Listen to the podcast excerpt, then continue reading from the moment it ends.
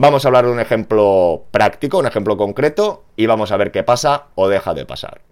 Supongamos, vamos a hacer unos números más asequibles, por decirlo de una manera, que tenemos 100.000 euros y que vemos un inmueble que vale 80.000 y lo queremos comprar. En este caso lo podemos hacer de muchas maneras, ya lo sabéis. Vamos a intentar enfocarnos a la pignoración. Una de ellas sería pignorar todo este dinero para comprar este piso a tocateja. En función de cómo hemos explicado las otras sesiones, que no quiero ser pesado, que esté invertido, puede estar invertido en la cuenta corriente. Aquí ya sabemos que teóricamente nos darán el 100%. Lo podemos tener invertido en fondos, pero en fondos si es de renta variable, ya sabéis que nos dejarán de un 70 a un 40%. Del último vídeo recordamos que MyInvestor en este caso nos respetaba un 50%. O podríamos tener fondos de renta fija o podríamos tener bonos donde es verdad que la garantía que nos respetarían sería mayor, que podríamos hablar pues, de un 80%. En el mejor de los casos, suponiéndolo que lo tuviéramos en la cuenta, que nos respetasen este 100%, significa que podríamos pedir un préstamo pignorado, ok, con sus gastos, etcétera, ahora no voy a entrar, y comprarlo. Tenemos que saber que estos préstamos pignorados, ya de entrada, su periodo de devolución no es tan amplio como una hipoteca, con lo que en función de la entidad nos podríamos encontrar una limitación optimista, en este caso, de 20 años. Mm, volvemos a lo mismo yo tengo este préstamo ignorado, me he comprado el piso y una vez me he comprado el piso, como quiero volver a hacer la operación, ¿qué hago? Despignorar, ¿no? Para sustituirlo por una hipoteca y volver a empezar. Aquí de entrada a mí ya me explota la cabeza. Si tú quieres comprarte algo para después pedir una hipoteca, si tienes ese dinero, ¿para qué vas a pignorar? ¿Para pagar sobrecostes? Pues no pignoras, directamente esos 100.000 euros los compras en la vivienda y una vez tienes la vivienda, pides la financiación. Porque aquí se da por hecho que el banco es el primer interesado en que cuando tú ya tienes el piso, te va a cambiar la garantía, ¿no? De, unos fondos a la hipotecaria y te, y te va a devolver el 100%. Y esto es erróneo, señoras y señores. ¿Qué quiero deciros? Cuando quieras despignorar, ellos te preguntarán, a ver, ¿la finalidad de la hipoteca qué es? ¿Es que esto ha sido tu primera vivienda?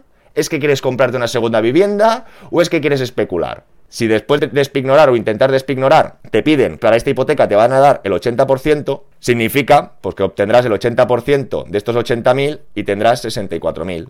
Con lo que tendrás un gap de 16.000 euros que o tendrás que pagar a tocateja o tendrás que dejar pignorado con la garantía que había inicial. No sé si hasta aquí ha quedado claro, si no espero todos vuestros comentarios, vuestras preguntas. Suscribiros, por favor, y seguimos. Ahora os voy a explicar otro ejemplo, que es en el que me parece que se tendría que proceder, y es como me parece que se tendría que utilizar el tema de la pignoración. Supongamos que tenemos 100.000 euros en la cuenta y que queremos comprar un inmueble de 80. Como hay que pedir un crédito, un préstamo, una hipoteca, todo sí que es sinónimo de financiación, sabemos que tenemos una capacidad de devolución. Pero ya no es la capacidad de devolución. Lo que quiero es decir que cuando alguien pide una financiación, asume que va contra todo su patrimonio y contra todos sus ingresos. Por lo tanto, no hay que dar operaciones por hechas de una a otra, ni hay que confiar toda nuestra operativa al banco. Yo creo que es mucho más inteligente, si tú vas a adquirir una vivienda de 80.000, ya de entrada hacer el préstamo hipotecario del mayor importe posible y complementar, si tú quieres financiarte al 100% en este caso, complementar este préstamo hipotecario con un préstamo pignoraticio de la entrada que no tengas. Tendremos la certeza que la negociación inicial, no después de gastarnos la pasta, que una vez te la has gastado, te juegas la última carta al que el banco te conceda la financiación o no, a mí me gusta tener la sartén cogida por el mango y me gusta saber antes de entrar en una operación cómo van los puntos. Yo intentaría ya inicialmente, cuando adquiero el piso, no gastarme toda mi liquidez. Luchar un préstamo hipotecario al 80, que al 80 no lo puedes luchar, al 70. Pero aquí en esta negociación inicial es cuando puedes collar al banco y ya tendrás atado lo que realmente tú vayas a sacar. Supongamos que conseguimos un 70. Estupendo. Nos faltará por el otro lado el 30, que sí que intentaremos rascar con la pignoración. Y por favor, tener siempre claro que el 10% de impuestos lo vais a tener que poner en liquidez. No estamos ya en el boom inmobiliario. Pocos bancos os van a financiar toda la fiesta. El piso más los gastos. Los gastos es algo que algo tienen que poner por delante. Esto sí que sería una buena fórmula para comprar un piso. ¿qué obtendríamos? Pues una hipoteca del 70% de 80, que en este caso serían 56.000 euros, y por otro lado, del préstamo pignoraticio obtendríamos la diferencia que son 24.000.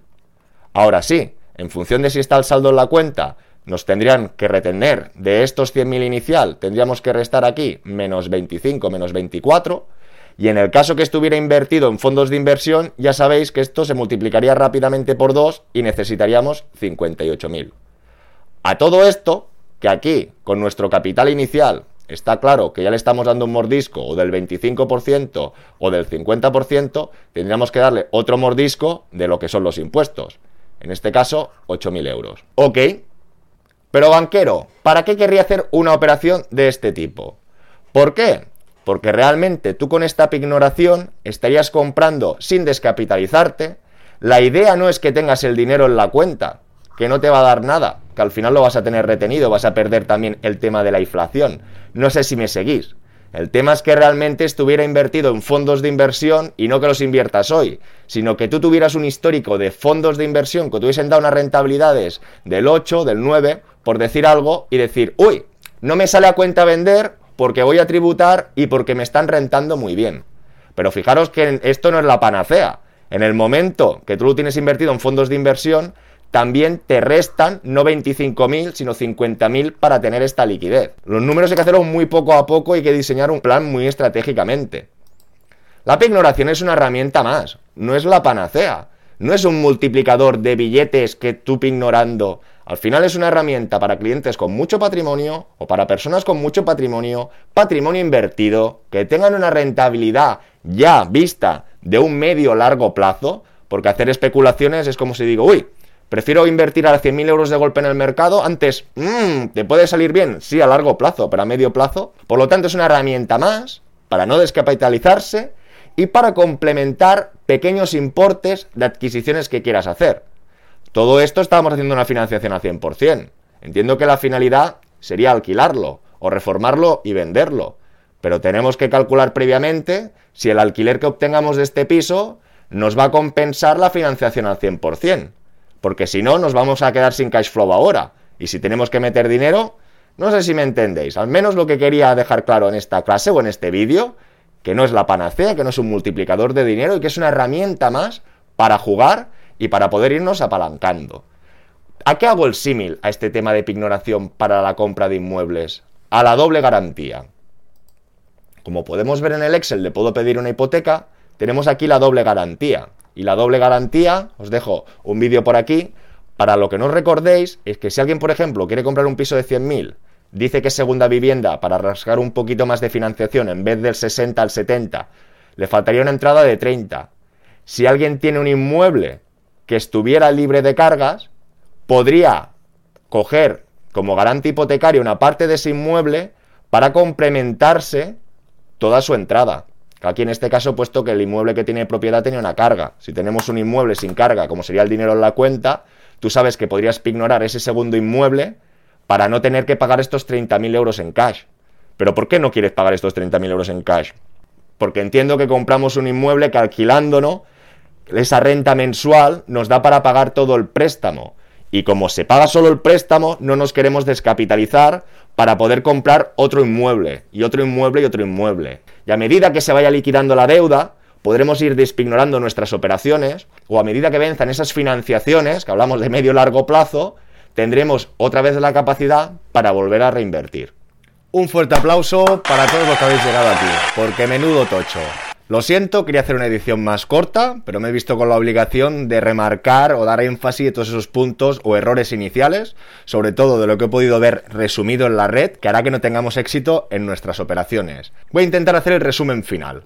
Hay que remarcar o tener claro un punto muy claro.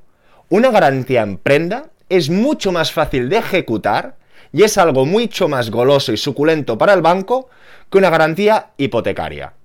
Por lo tanto, en el momento que montamos un préstamo o una operación pignorada, dar por hecho que el banco nos va a cambiar esa garantía, sea saldo de la cuenta o sea fondos de inversión, para cambiarnos en inmueble, pensar que habrá un gap o una diferencia de financiación que nosotros tendremos que asumir. Pensar que ejecutar un saldo a la vista o vender unos fondos de inversión es darle a la tecla. En cambio, una garantía hipotecaria de una vivienda, sea primera o segunda, que la tengan que poner a subasta, que tengan que hacer procedimiento judicial, pensar que le cuesta más. Por lo tanto, transformar las operaciones o cancelar para constituir una nueva, que nadie dé por hecho que es fácil o sencillo. Muchos dirán, banquero, pero ¿para qué existe Pignorar? Como he dicho al final, que os recomiendo que veáis ese vídeo, Pignorar para la compra de inmuebles sería como la figura de garante hipotecario. En vez de gastarnos nuestra liquidez, es aprovechar un inmueble, una finca que tengamos con pocas cargas para cargar un poquito más, para poner esa hipoteca y poder comprar con la financiación al 100%.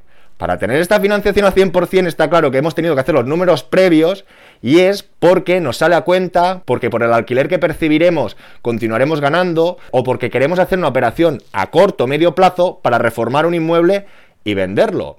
Y otra estrategia sería hacer el efecto de bola de nieve con pisos económicos, pero claro, no comprar un piso cada mes, sino tú, con tus fondos pignorados, esa entrada del 20-30% que has dejado pignorado, de aquí 1, 2, 3, 4 años en función del retorno de tu piso, cuando tengas a liberada esa parte pignorada o hipotecada, podrás volver a enganchar otra compra y otra compra. Está claro que, que tenga más liquidez o mucho más patrimonio, lo podrá hacer más. Después disculpar otra premisa.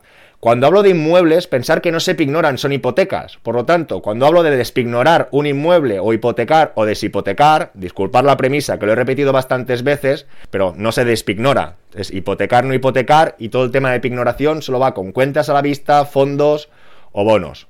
Espero todas vuestras preguntas, todos vuestros comentarios. Creo que haremos otra edición para casos prácticos más reales en la compra o inversión en inmuebles, porque al final hoy he estado analizando o haciendo mucho énfasis en las cosas que no funcionan o cómo no va a funcionar o casos prácticos que son de otro mundo. ¿De acuerdo? Nos vemos con más y mejor. Hasta luego.